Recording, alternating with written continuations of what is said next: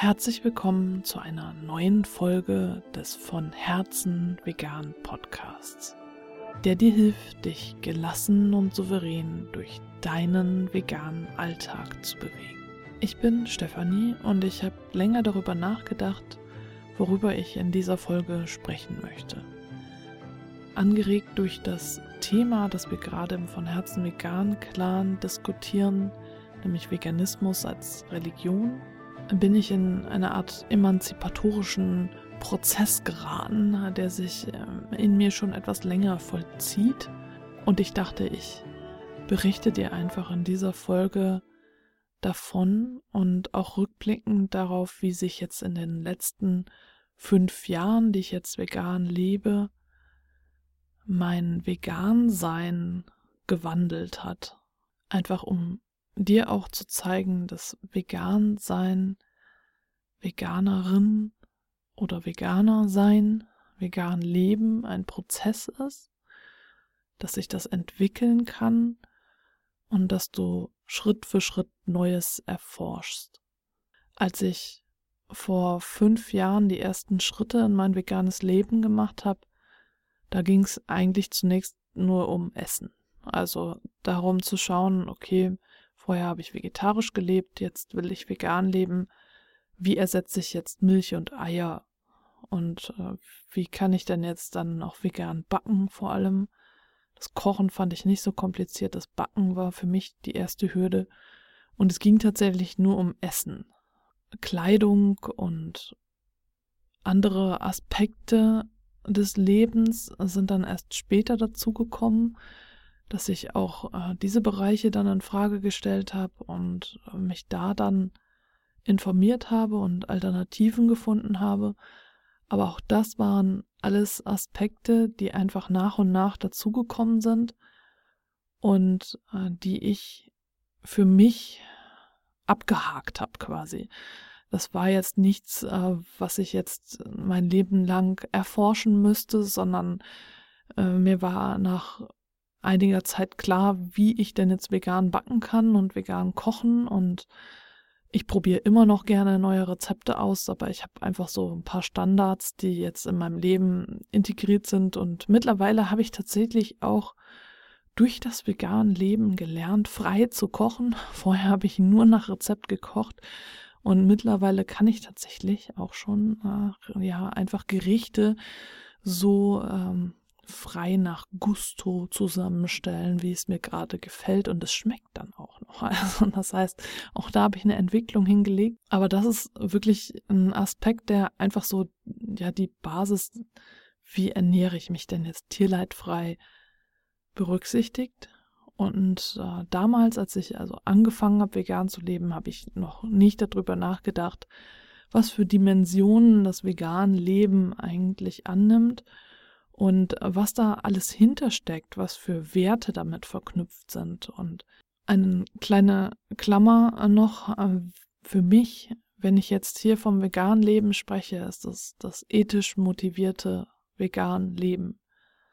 Denn äh, Menschen, die rein gesundheitlich orientiert vegan leben und sagen wir mal einfach nur, wo es nur um Ernährung geht tatsächlich und alles andere uninteressant ist, für die wird sich das jetzt nicht stimmig anhören, was ich erzähle. Wenn du ethisch motiviert bist, wovon ich ausgehe, wenn du diesen Podcast hörst, dann kann es sein, dass du diese Schritte, die ich dir jetzt erzähle, ebenfalls in deinem Leben nachempfinden kannst und vielleicht schon gemacht hast oder sie vielleicht noch vor dir liegen.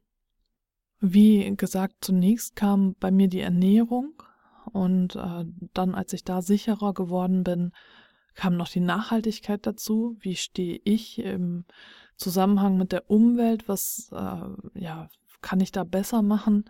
Wie kann ich nachhaltiger leben? Und das habe ich ja alles äh, mit Carsten zusammen im Einfach Vegan Podcast dokumentiert, wie wir da vorgegangen sind und was sich da alles entwickelt hat. Hier in dieser Folge möchte ich jetzt auf die mentale Entwicklung eingehen, die ich in dieser Zeit durchlaufen bin.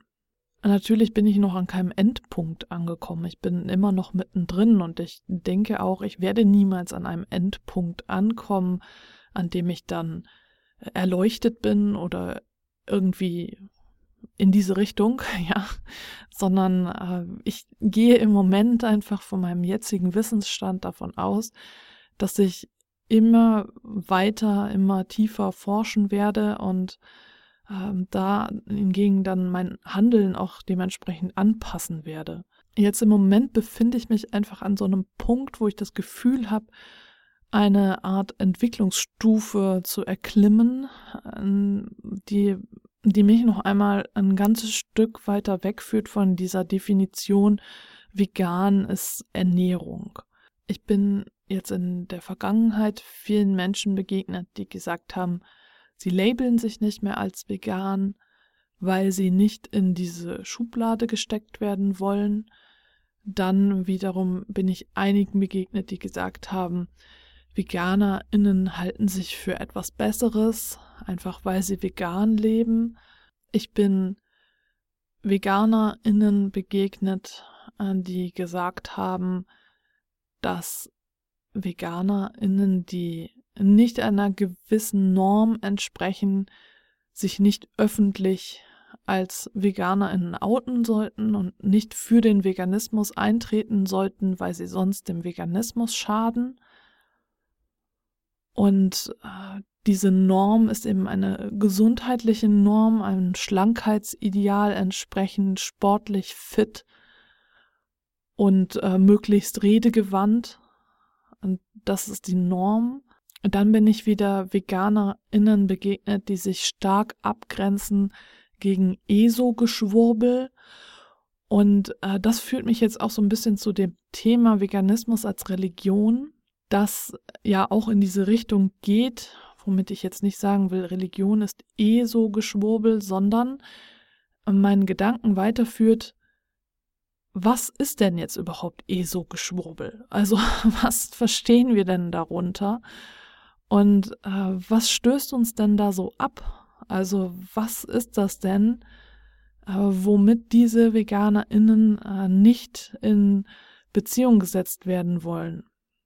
Und bei all äh, diesen Begegnungen, die ich eben in den vergangenen Jahren hatte, habe ich mittlerweile immer stärker das Gefühl, dass Veganismus und vegan Leben, ethischer Veganismus, eigentlich viel größer ist als äh, diese Diskussionen um eine Schlankheits-Fitnessnorm, um einen Ernährungstrend, um ESO-Geschwurbel, um all diese Worte, äh, die da immer wieder genannt werden, und dass es eigentlich etwas ist, äh, was uns alle angeht und dass es ein Wertesystem ist, was wirklich grundlegend ist für unser Miteinander auf dem ganzen Planeten.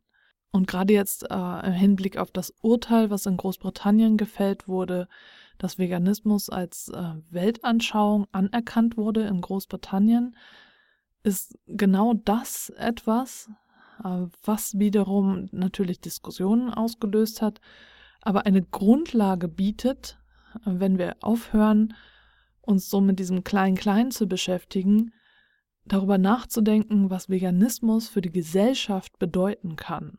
Und da stehe ich im Moment auch. Äh, am Anfang der Diskussion habe ich auch überlegt, okay, Veganismus als Religion, religiös, das ist ja dann auch wieder was, was irgendwie nicht passt. Und äh, mittlerweile habe ich dazu äh, dank eines Klarmitglieds, danke Mareike, ein äh, Video angeschaut, das schon 2017 von Peter veröffentlicht wurde, wo äh, dafür plädiert wurde, aus rechtlicher Sicht Veganismus als Weltanschauung zu schützen. Und äh, dieses Video habe ich mir jetzt zweimal angeschaut und ähm, verstehe mittlerweile, warum das wichtig ist.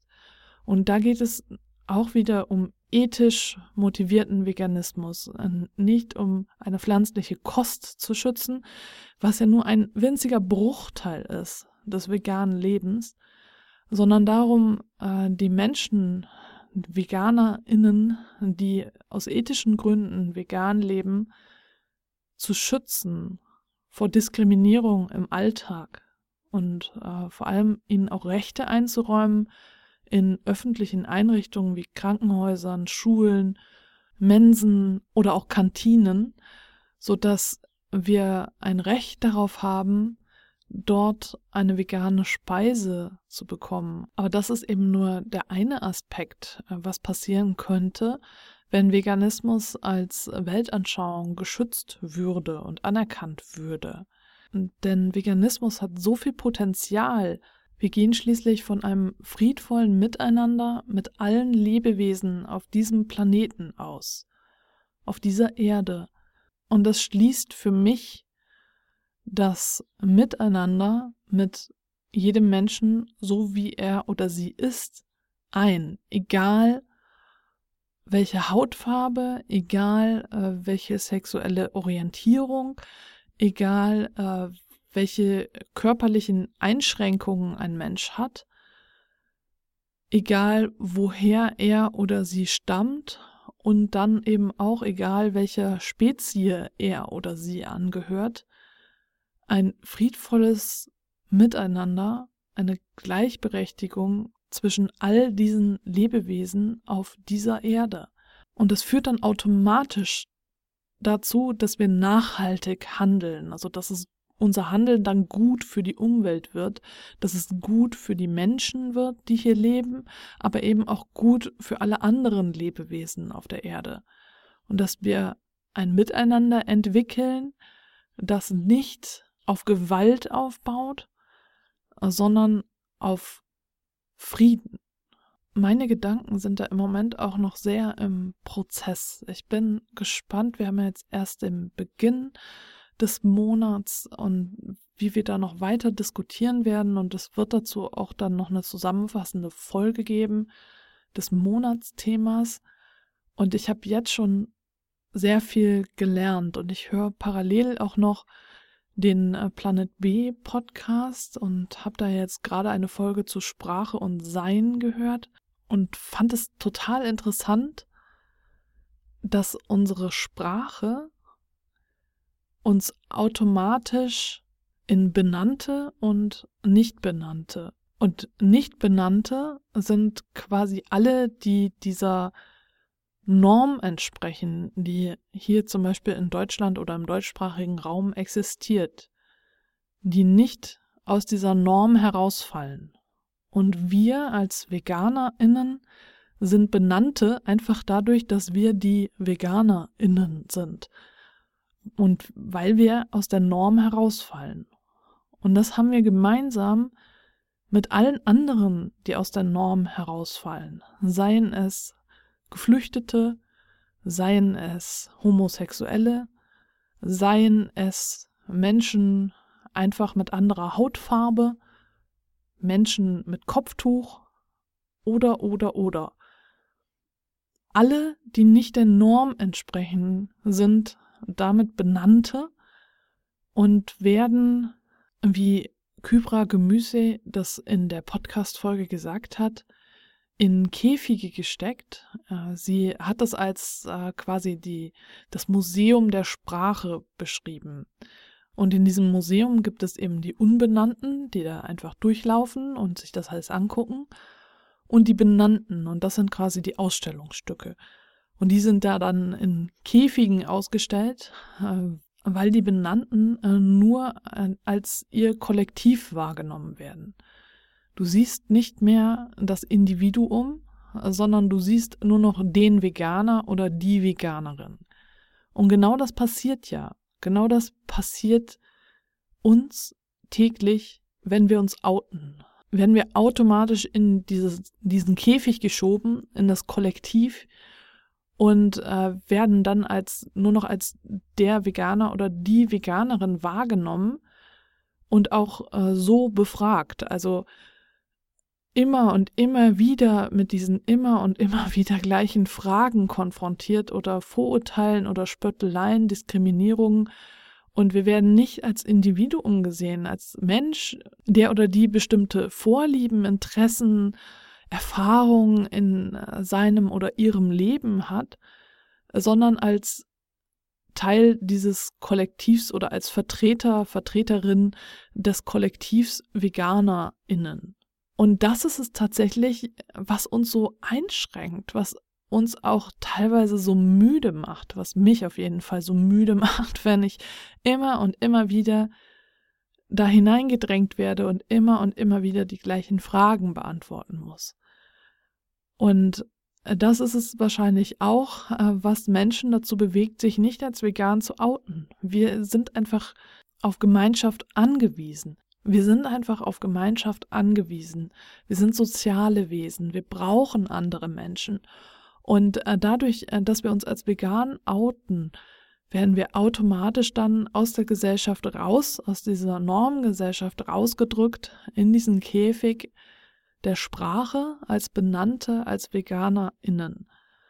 Und äh, dadurch müssen wir uns gleich wieder rechtfertigen. Und das ist wahrscheinlich auch das, weswegen einige VeganerInnen sagen, okay, ähm, ich grenze mich ab, ich bin hier unterwegs ohne ESO-Geschwurbel. Immer noch dahingestellt, was jetzt ESO-Geschwurbel genau bedeutet, weil sie das Gefühl haben, dass sie das irgendwie negativ belasten könnte. Und sie unter diesem diffusen Begriff ESO-Geschwurbel verstehen, äh, dass es irgendwie sich negativ auf den Veganismus auswirken könnte, wenn sie damit in Zusammenhang gebracht würden. Und der Versuch, äh, wirklich innerhalb des Käfigs sich nochmal irgendwie abzugrenzen, äh, zeigt ja dann auch wieder, äh, wie wir irgendwie versuchen, uns dann als VertreterInnen dieses ähm, Käfigs, dieses Kollektivs dann auch zu zeigen. Und als VeganerInnen sind wir ganz klar eine Minderheit in dieser Gesellschaft und sollten deswegen eigentlich auch unter Minderheitenschutz stehen. Aber dadurch, äh, dass die Gesellschaft vegan und Veganismus als Ernährungsform oder Ernährungstrend wahrnimmt, ist das Verständnis dafür, dass Veganerinnen eine schützenswerte Minderheit sind, noch nicht gegeben. In meiner Wahrnehmung des Veganismus und äh, der veganen Szene, hier zumindest auch in Hamburg und der veganen Szene so in den äh, sozialen Medien, der deutschen, deutschsprachigen veganen Szene, wobei ich würde sagen der deutschen veganen Szene, weil ich Österreich und Schweiz zwar zwei Podcasterinnen kenne, aber äh, sonst nicht viel von der Szene mitbekomme. Also sagen wir in der deutschen veganen Szene, Medienlandschaft so, ist mein Gefühl, äh, dass da viel versucht wird, über diesen Fitness-Ernährungsorientierten Lifestyle zu gehen. Und genau das befeuert ja dann die Wahrnehmung, dass Veganismus eigentlich nur Ernährung ist. Und ich nehme das auch persönlich immer wieder wahr, wenn ich äh, mit anderen Menschen darüber spreche. Zum Beispiel hatte ich einer Bekannten von meiner gelassen veganen durch die Weihnachtszeit Challenge erzählt und sie gefragt, ob das für ihren Bekanntenkreis nicht interessant wäre.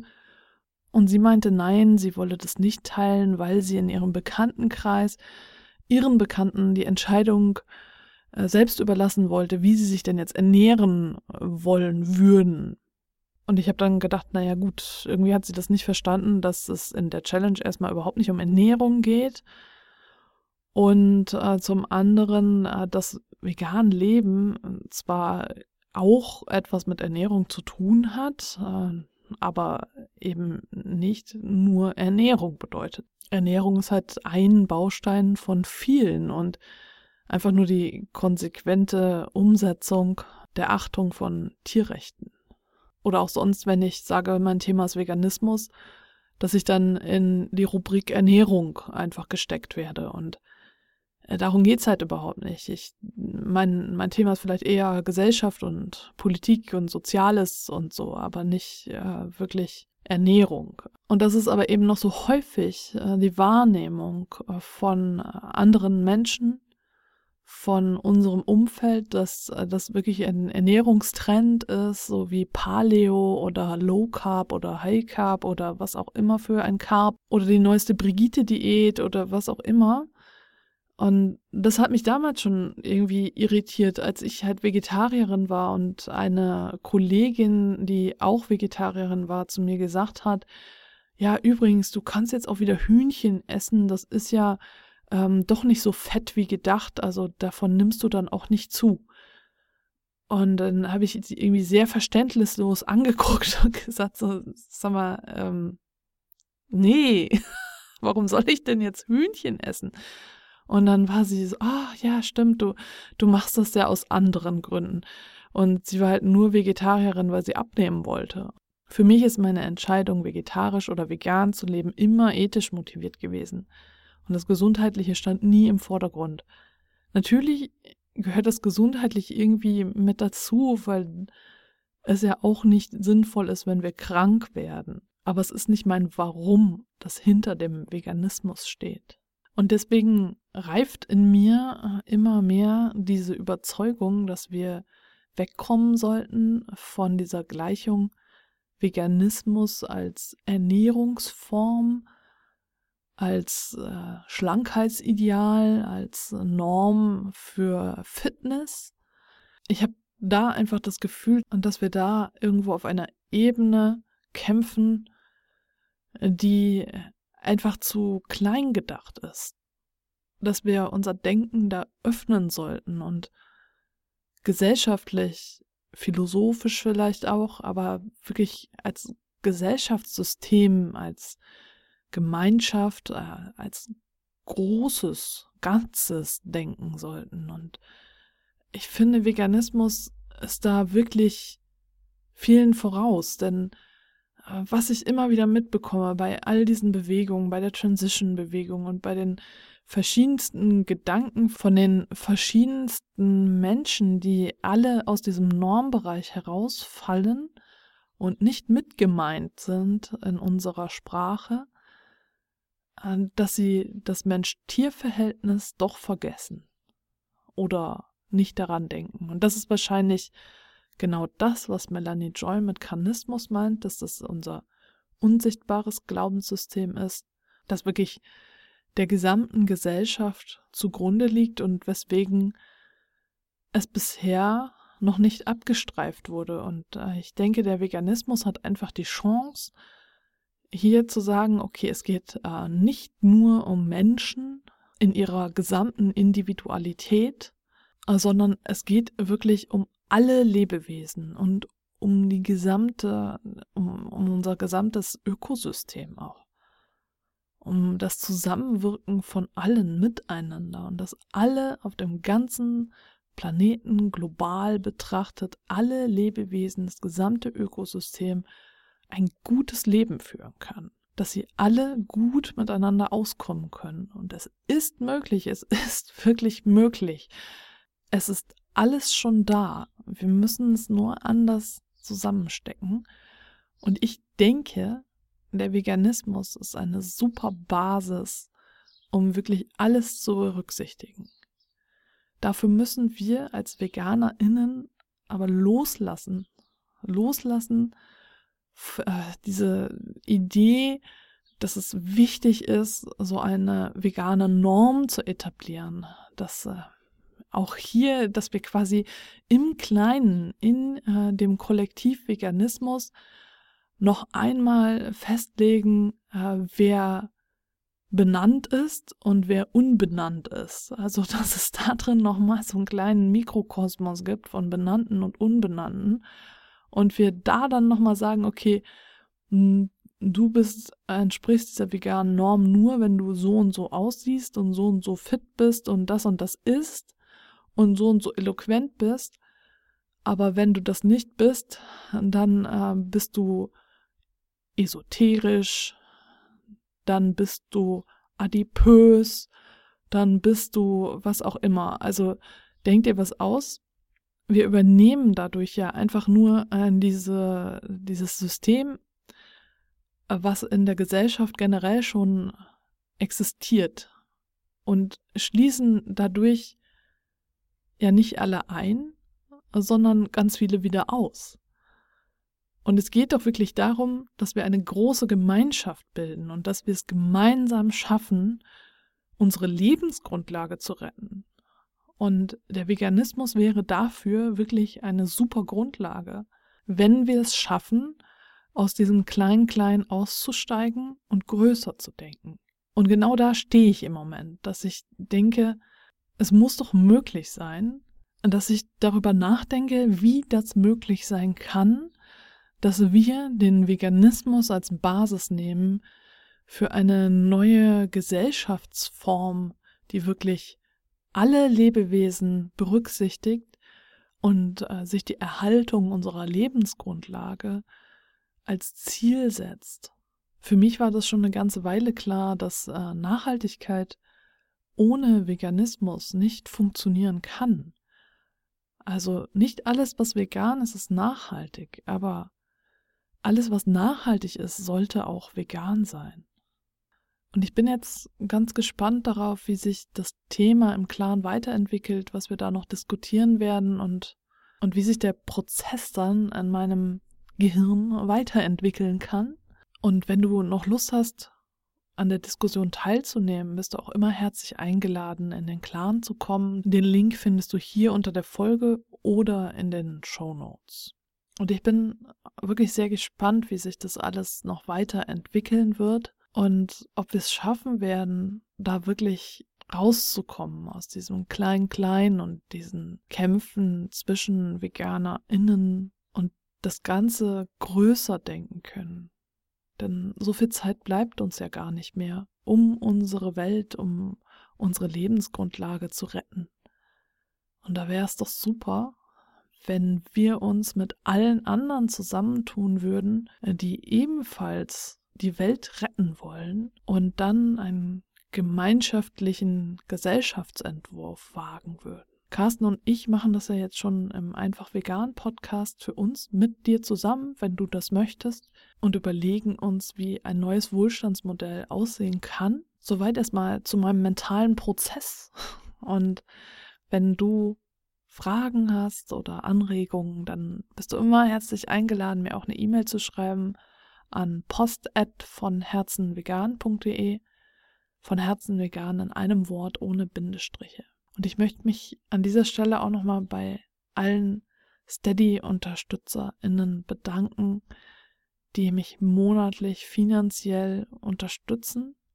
Ihr seid wirklich klasse. Dankeschön. Ja, und dann freue ich mich, wenn du beim nächsten Mal wieder mit dabei bist.